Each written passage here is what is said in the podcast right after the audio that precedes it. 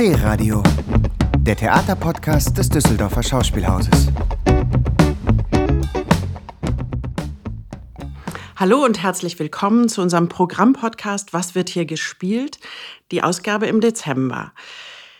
Der Dezember hat mit nahezu 100 Veranstaltungen einiges zu bieten, was ich Ihnen in den nächsten Minuten vorstellen möchte. Wir haben Robin Hood, unser großes Familienstück. Wir haben zwei Uraufführungen. Wir haben ein Weihnachts- und ein Silvesterprogramm und ganz viele Dinge, über die ich ins Gespräch kommen möchte mit meinem Gast heute im Studio.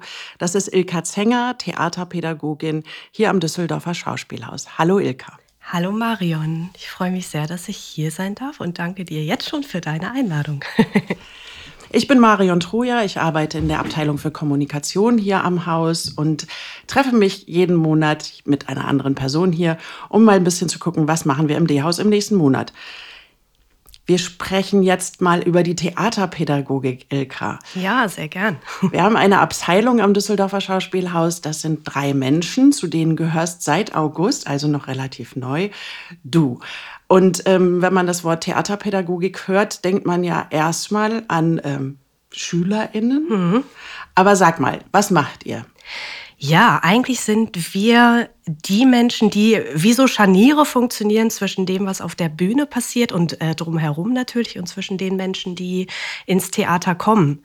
Und ähm, das heißt, wir machen eigentlich all das erfahrbar, was Theater ist, vielleicht auch ähm, ja, auf eine sehr ganzheitliche Art und Weise, insbesondere in unseren Workshops, weil wir ja auch mit dem Körper arbeiten und nicht nur mit dem Kopf diskutieren.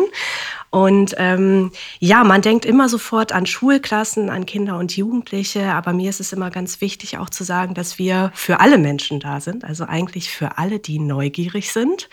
Und ähm, ja, das ist auch das, was ich an meinem Beruf so mag. Also Theater zu vermitteln, eigentlich als eine Art große Wundertüte, die für alle da ist und die einfach ganz viele tolle Sachen zu entdecken hat ja, und bereithält.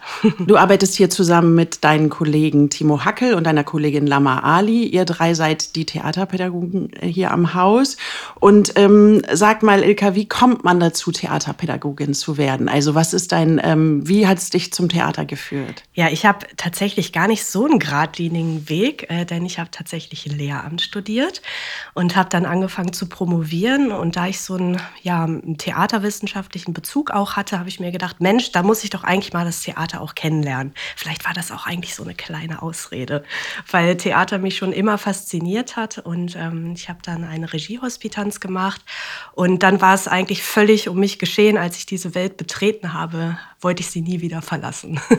Und dann, ähm, weil das bei meinem Studium so relativ naheliegend war, habe ich dann eine Weiterbildung zur Theaterpädagogin gemacht. Und ja, so hat es mich eigentlich dahin verschlagen. Und jetzt bin ich also irgendwie ein Mensch, der so zwischen verschiedenen Welten unterwegs ist und die Promotion gibt es immer noch, aber das Theater gibt es auch ganz unbedingt immer noch.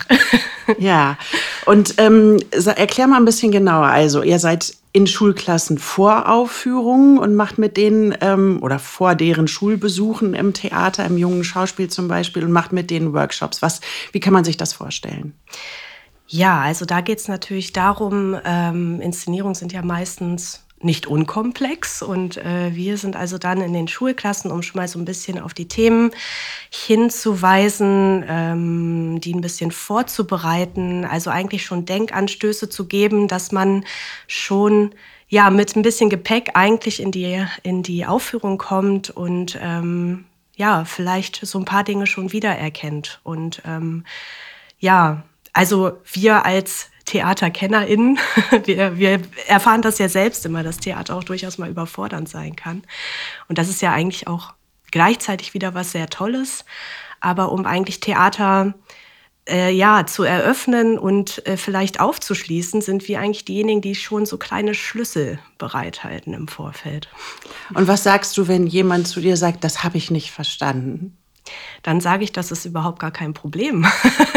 Denn es kommt daraus, äh, darauf an, äh, was du daraus machst. Und ähm, selbst wenn man nicht alles versteht, ähm, gibt es ja doch kleine Momente, die irgendwas mit einem machen, ähm, wo man anknüpfen kann, wo man ähm, Themen vielleicht findet, die einen irgendwie angehen, berühren. So. Und das ist eigentlich das, was ich immer mitgebe, dass es nicht um das Verstehen geht, sondern um das Anknüpfen. Um sich bewegen zu lassen, vielleicht. Ja, ähm, zu den Workshops kommt aber auch noch eine andere Aufgabe. Also ihr ladet Menschen auch ähm, zum Beispiel hier ins äh, Schauspielhaus am Gründgensplatz ein, um ihnen das Haus zu zeigen. Mhm. Was sind das für Erlebnisse? Wie kommst du da in den Kontakt? Ja, das äh, ist die ganz große Theatermagie, die sich dann überträgt. Natürlich, ich weiß noch, als äh, Timo mich das erste Mal durchs Haus geführt hat und ähm, die Türen zu dem riesigen Lastenaufzug aufgingen und ich eigentlich beeindruckt war wie so ein kleines Kind. und das ist ja, das ist eigentlich auch das, was wir irgendwie transportieren. Die Magie des Theaters, also die großen Probenbühnen im Zentral mit der riesigen Drehbühne und überhaupt erstmal ein Verständnis dafür zu ja, zu vermitteln, was eigentlich alles hinter den Aufführungen steckt, wie unglaublich viele Menschen beteiligt sind an Produktionen, ähm, wie lange es dauert, äh, eine Produktion auf die Bühne zu bringen, dass das nicht einfach mal so ein Fingerschnipser ist und zack ist es da. Was mich auch sehr beeindruckt hat, als ich mal so eine Führung mitgemacht habe, war zu entdecken, wie viele Berufe es am mhm. Schauspielhaus gibt, wie viele Menschen in unterschiedlichen Tätigkeiten wirken, damit eben so eine Inszenierung ähm, zustande kommen kann. Also von der Schuhmacherei über ähm, Maske zu Schlosserei oder Requisite. Und da gibt es eben auch ganz viele Ausbildungsberufe. Und ähm, das finde ich ganz interessant zu sehen. Theater ist nicht nur das, was auf der Bühne stattfindet, sondern eben ganz viel Handwerk auch eben hinter der Bühne. Ja, absolut. Und äh, da haben wir auch unsere besonderen Führungen, die sich dann speziell auf die Berufe konzentrieren. Das heißt eigentlich so eine Art äh, Theaterberufsorientierungsführung, wo wir auch äh, ja immer ganz viel erzählen und meistens kommen dann auch im Anschluss an die Führung doch eine, einige Praktika-Anfragen. also das ist schon etwas, was auch durchaus in der Lage ist zu faszinieren. Ja. Ja, kommen wir zur ersten Premiere, über die wir heute sprechen wollen.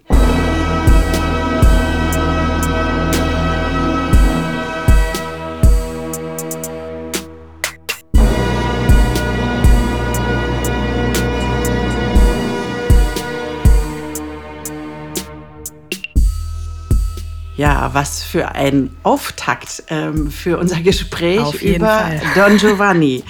Don Giovanni, die deutschsprachige Erstaufführung, hat Premiere am 1. Dezember um 19 Uhr im Jungen Schauspiel in der Münsterstraße.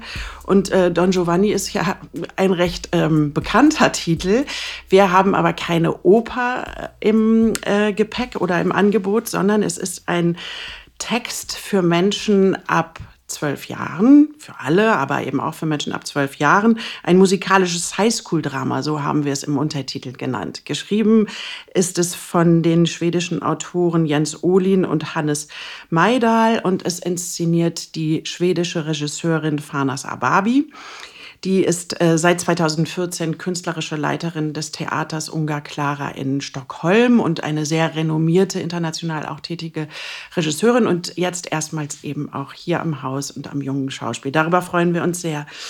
Ilka, Worum geht's in Don Giovanni? Geht's ähm, um das, was in Mozarts Oper auch schon besprochen wird, um diesen äh, Verführer und Herzensbrecher?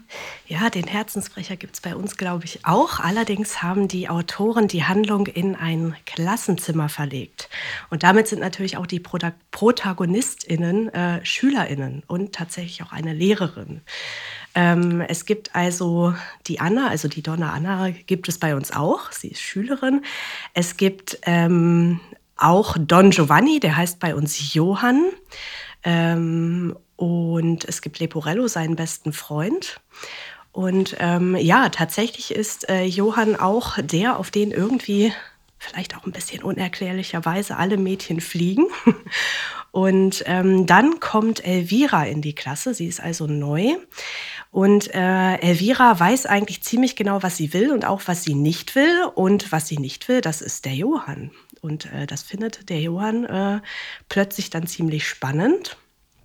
Und ähm, ja, sucht dann Hilfe bei seinem Freund Leporello, der Mozart liebt und insbesondere Don Giovanni und äh, von dem großen Helden der Mozart-Oper gelernt hat, dass wenn Frauen Nein sagen, dass sie eigentlich Ja meinen. Und mhm. äh, aus diesem ja, fragwürdigen Rat ähm, kommt dann eine ziemlich, ja, doch schon gefährliche Dynamik zustande. Also es wird keine Mozart-Oper geben, sondern es wird Musik geben. Was für eine Art von Musik wird es sein? Ja, also äh, ein Stück ist zum Beispiel inspiriert von ähm, dem Song einer bekannten Boyband. Ich glaube, es ist One Direction. Ähm, und ja, es ist also eigentlich ähm, modernisierte Musik, die ähm, auch an Mozart angelehnt ist. Also die Registerarie taucht bei uns zum Beispiel in einer aktualisierten ähm, ja, Version wieder auf. Genau, also man kann schon auch musikalische Themen wiederentdecken, aber es ist viel fresher bei uns natürlich.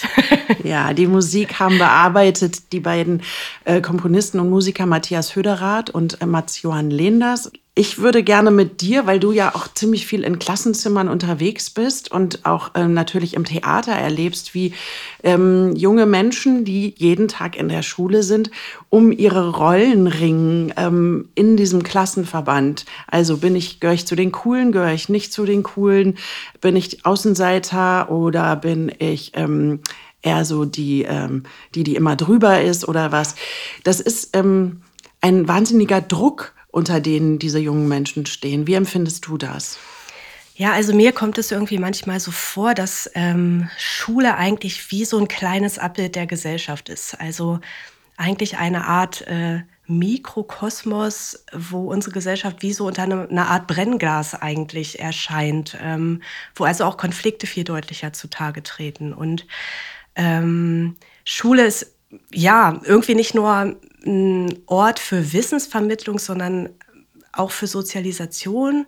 Und wenn wir uns überlegen, dass äh, Jugendliche ja gerade auch zu einem Zeitpunkt in der Schule sind, wo sie ihre eigene Identität erkunden ähm, und auch aushandeln, äh, gerade im Kontakt mit der Peer Group oder auch mit den Erwachsenen, mit den LehrerInnen, dann ist natürlich klar, dass ähm, ja, Rollen werden getestet ähm, und so entstehen natürlich auch große Konflikte untereinander. Und ähm, man sucht eigentlich nach Orientierung, man findet sie vielleicht in den Medien, man findet sie in den Peers, aber schwimmt vielleicht auch so ein bisschen darin, erstmal rauszufinden, wer ist man eigentlich selbst. Und wenn man sich dann vorstellt, dass in so einer Klasse manchmal 30 Menschen sind, und die machen alle diese Prozesse durch, dann hält das natürlich, ja, viel Konfliktpotenzial bereit. Und ja, natürlich steht man da auch unter Druck. Ich meine, auch wir Erwachsenen wissen, ähm, was für eine große Frage es eigentlich ist, wer wir selber sind. Und dass wir, auch wir das immer noch aushandeln.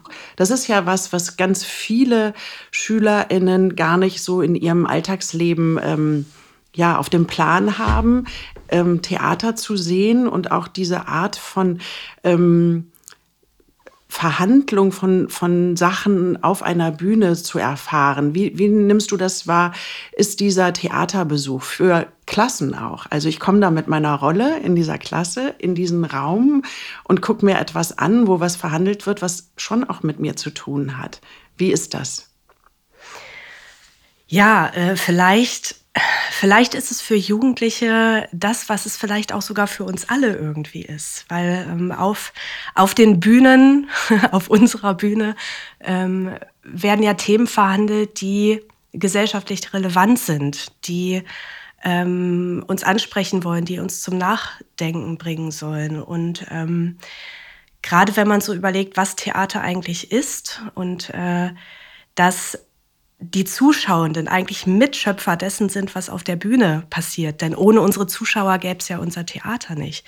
Dann wird auch ganz schnell klar, dass wir eigentlich uns Zuschauer als Mitgestaltende verstehen können.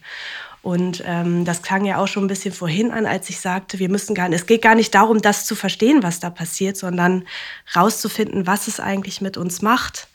Ähm, ich glaube, das ist die große Bedeutung, die Theater hat. Und ähm, in den Schulen es ist ja tatsächlich so, dass äh, Romane gelesen werden, wo man sich vielleicht manchmal fragt, okay, ja, Romane kann ich auch in der Freizeit lesen, warum macht man das in der Schule?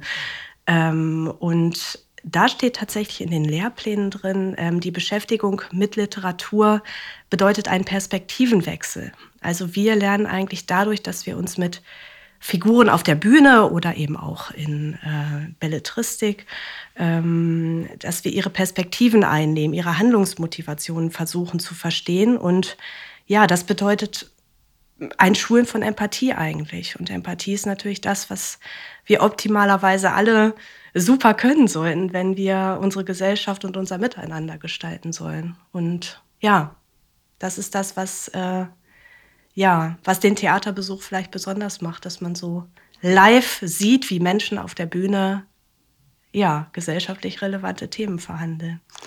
Don Giovanni im jungen Schauspiel ab dem 1. Dezember.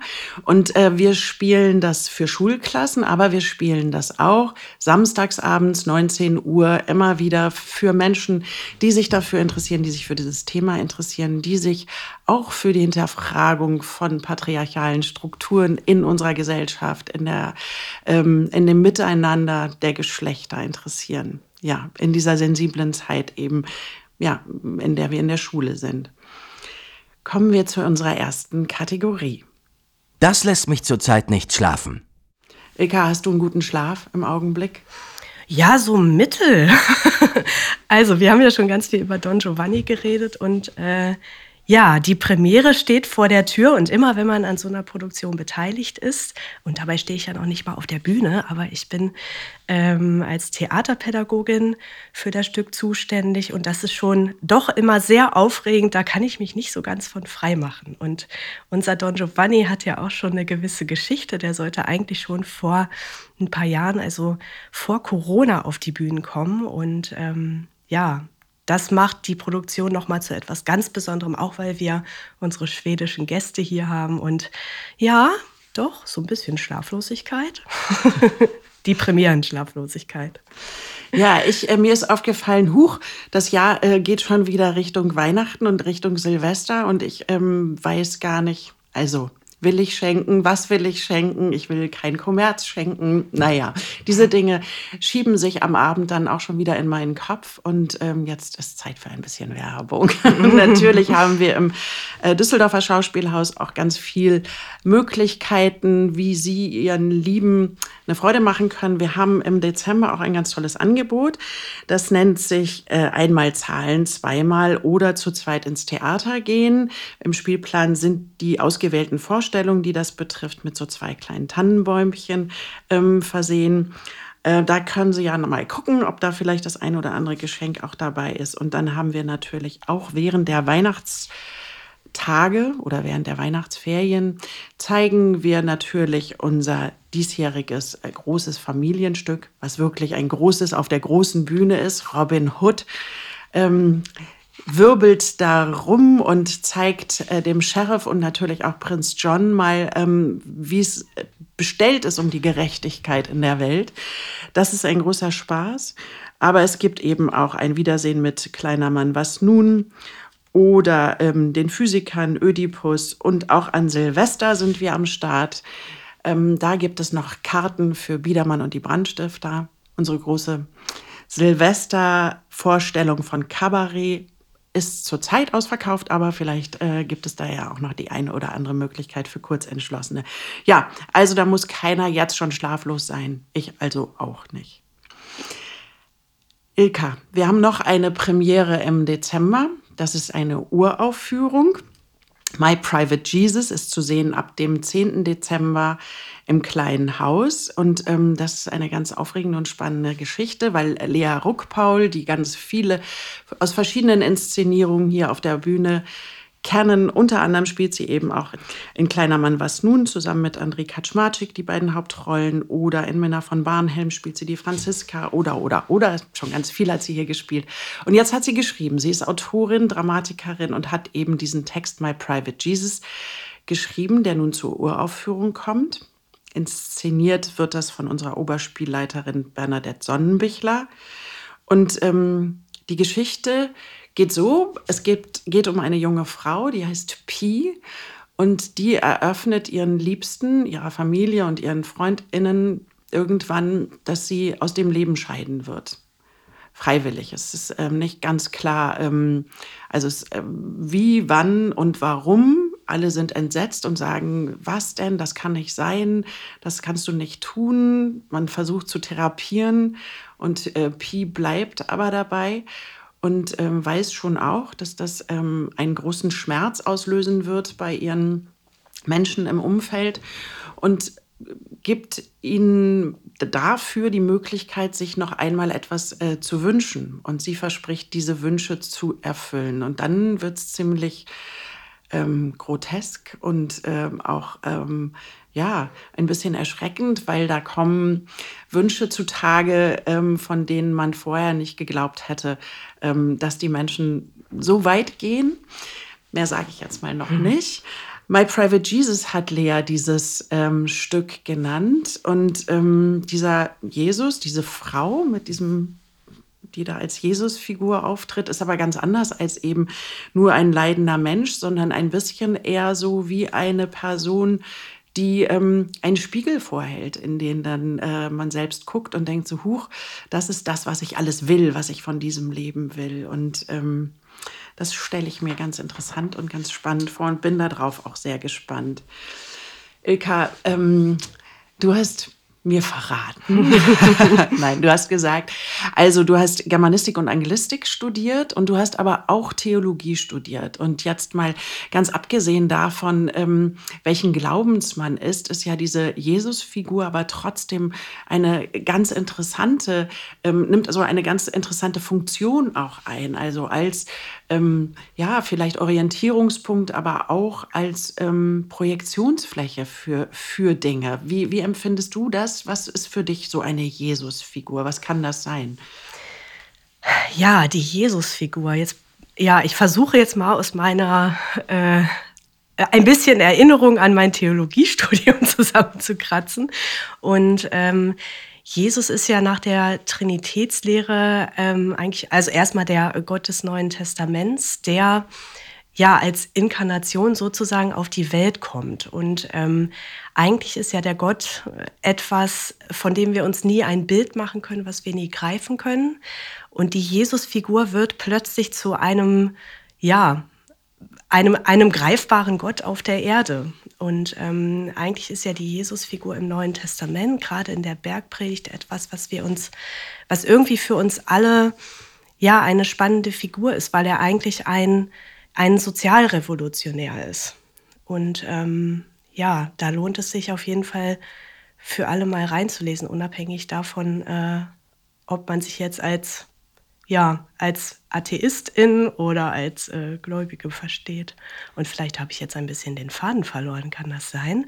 Die Frage waren die Projektionsflächen, richtig? Ja, ja genau. Also die, die Funktion, die so eine Figur haben kann für das eigene Verhalten. Aber eigentlich hast du es ja schon gesagt. Ne? Mhm. Es ist ähm, ein, ähm, ein Beispiel für soziales Verhalten. Und ähm, so wie ich ähm, den Text verstehe in My Private Jesus, ist es so ein bisschen ein, man spiegelt das eigene Verhalten und auch das eigene vielleicht nicht so ganz perfekte oder äh, unzulängliche Verhalten in so einer ähm, Person oder in so einer Figur.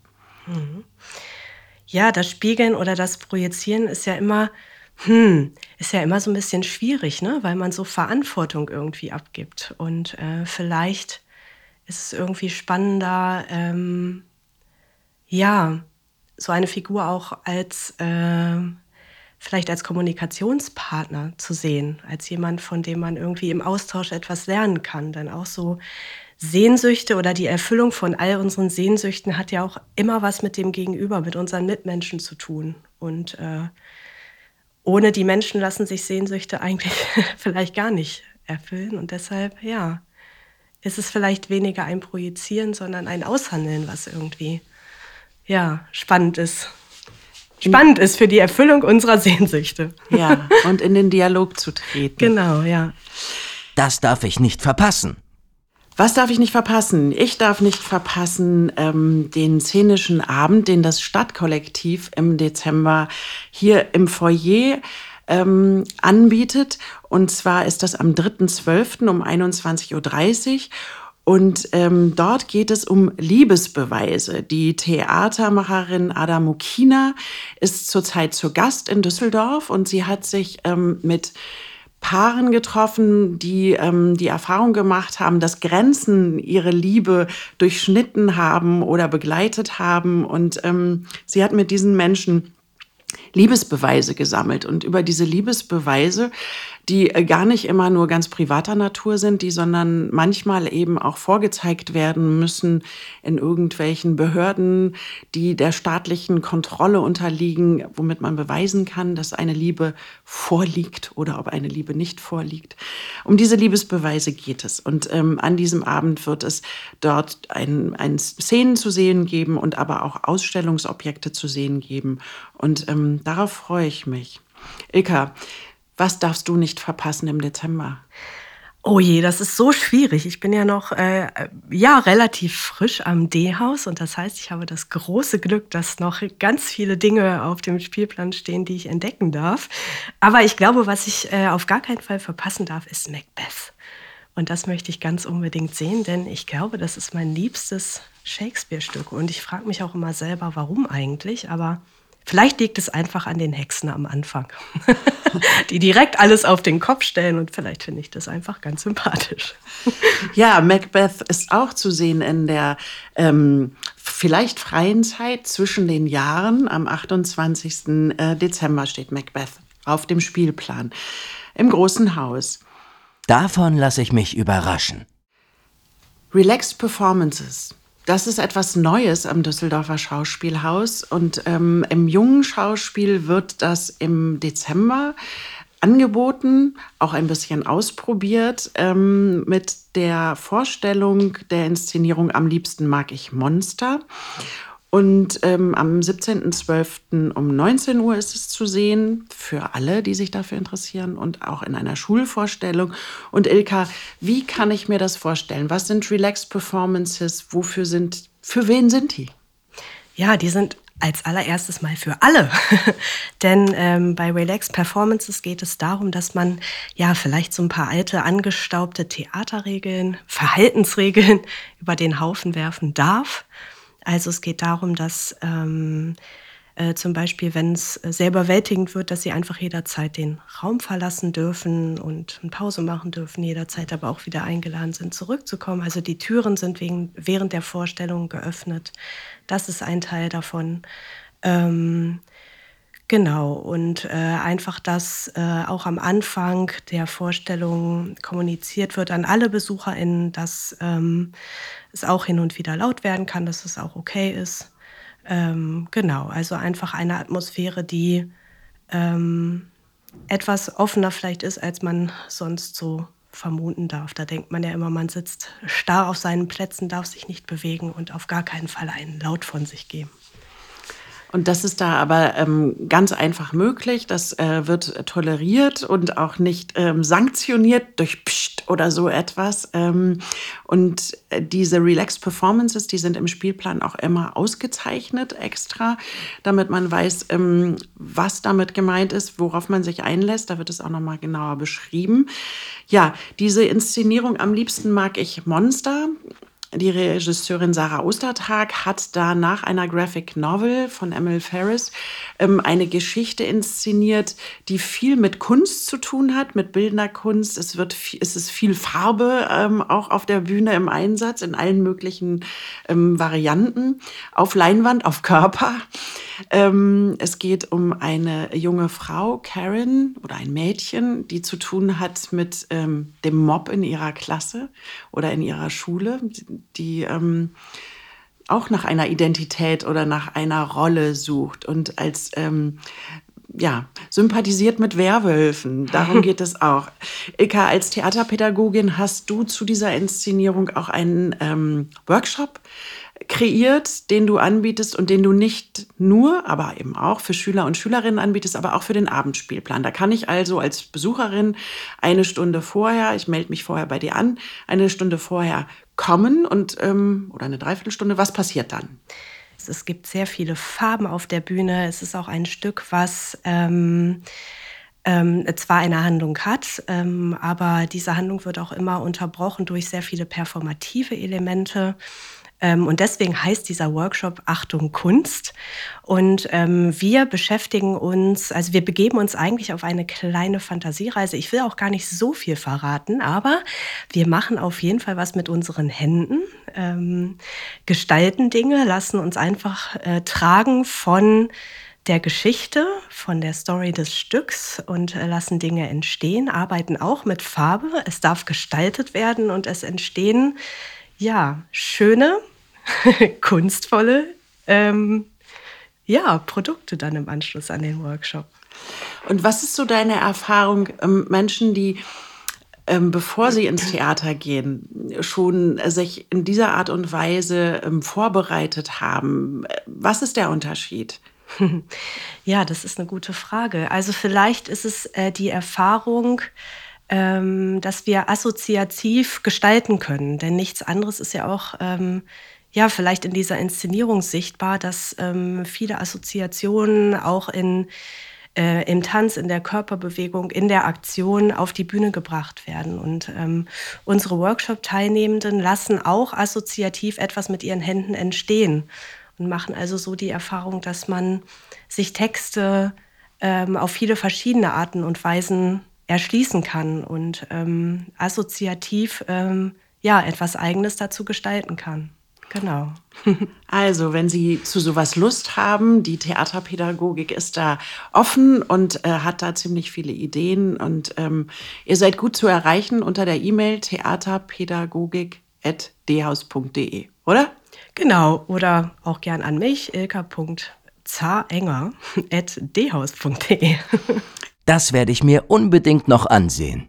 Ich habe bisher verpasst, ähm, die Inside-Workshops vom Stadtkollektiv ähm, mal dabei zu sein und auch selber mal was auszuprobieren und was ähm, ja, zu testen mit Hilfe von Profis von Menschen, die sich damit wirklich auskennen. Also Insight, das ist ein Angebot vom Stadtkollektiv und im Dezember wird das Ensemblemitglied Belangua Peter am 18. Dezember von 11 bis 15 Uhr einen Workshop geben. Da geht es um Physical Theater. Belangua Peter ist zu sehen in dem Musical Cabaret im Augenblick auf der Bühne oder in dem Solo-Musical Mowinda. Und dort wird es eben in diesen vier Stunden darum gehen, äh, wie sich der Körper zu ja, zu Musik, zu Stück, zu Text, zu Gedanken, zu Ideen äh, bewegen kann. Im Januar, da kann ich schon mal drauf hinweisen, geht es dann ähm, ganz körperlich weiter. Da wird es nämlich dann ein Step-Workshop geben. Genau, da kann man dann Steppen lernen. Also ich ähm, bin mal gespannt und werde da mal vorbeischauen. Und wo schaust du noch vorbei, Ilka? Hm, also ich glaube, ich muss auf jeden Fall noch Liebe Kitty schauen. Da bin ich ganz neugierig drauf, äh, weil an dem Jugendtheater in Detmold, wo ich vorher war, hatten wir auch eine Inszenierung, die sich mit Anne Frank beschäftigt hat. Und ich bin ganz neugierig darauf. Wahrscheinlich sind sie sehr unterschiedlich. Ähm, und äh, gerade das finde ich sehr spannend, auf welche unterschiedlichen Arten und Weisen man diese Figur Anne Frank, diesen Menschen Anne Frank, ähm, ja, einem Publikum näher bringen kann. Da bin ich sehr neugierig drauf und deswegen muss ich das unbedingt noch sehen. Ja, weiter im Programm im Jungen Schauspiel in der Münsterstraße, liebe Kitty, in der Inszenierung von Jan Gehler. Und ähm, ein Stück mehrfach gucken macht ja auch gar nichts. Ne? Macbeth wirst du auch nicht zum ersten Mal dann sehen, wenn du ihn hier im Haus äh, dir anguckst. Und ähm, genau, das kann spannende Perspektiven öffnen. Und darum, was hast du uns ja eben gesagt, geht es, ne? Die Perspektiven. Perspektiven. Die Perspektiven. genau. Sehr gut. Das war ein schneller Ritt durch den Dezember. Ilka, ich danke dir. Und ähm, ich freue mich auf Sachen, die wir zusammen hier im Haus entdecken. Ja, danke auch an dich, Marion. Das war toll. Danke. D-Radio, der Theaterpodcast des Düsseldorfer Schauspielhauses. Im Netz unter www.dhaus.de und auf allen gängigen Streaming-Portalen.